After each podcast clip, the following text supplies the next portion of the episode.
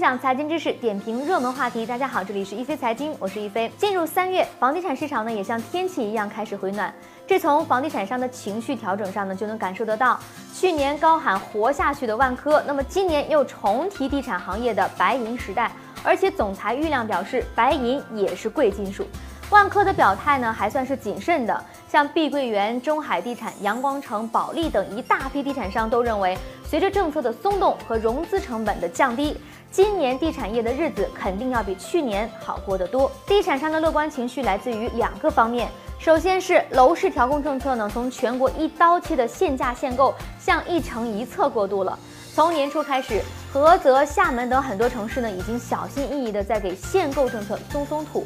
其实呢，地方政府是最希望看到楼市回血的，因为大部分城市的财政收入呢，已经与卖地行为绑定，定型为土地财政。而且，相比推动其他产业发展和吸引外来人口这种慢功夫，楼市活运对于 GDP 的拉动作用是立竿见影。有了政策放松的预期，地产商呢自然是信心满满。如果说财政调控的放松啊是面子，那么资金面的变动就是里子。我国货币政策现在仍处于不断释放流动性的周期当中，随着央行年初又一次降准，市场的资金进一步充裕。虽然央行历次降息降准呢都强调新增货币呢要投放到实业领域，要支持小微企业，但其实资金出了央行的闸门，就成了市场上自由的钱。且不说银行会想尽一切变通的办法，把贷款放在收益率更高、风险相对更可控的地产行业，即便是真的把钱贷给了小微企业，小微企业的经营者呢，也可能出于追求利益的想法，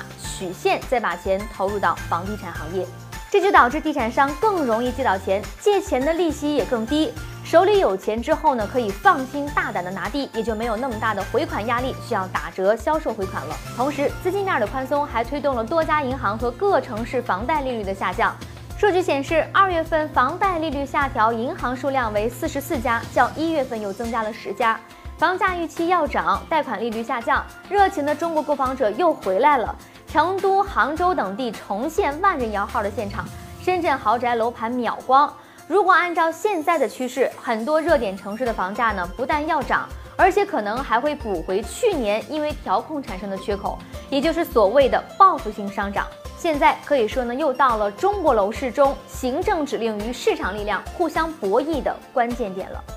您对中国楼市二零一九年的表现有哪些预判呢？欢迎在我们的节目下方留言，和大家一起讨论。一飞财经会关注您的每一条留言，分享财经知识，点评热门话题。这里是一飞财经，下期节目我们再见。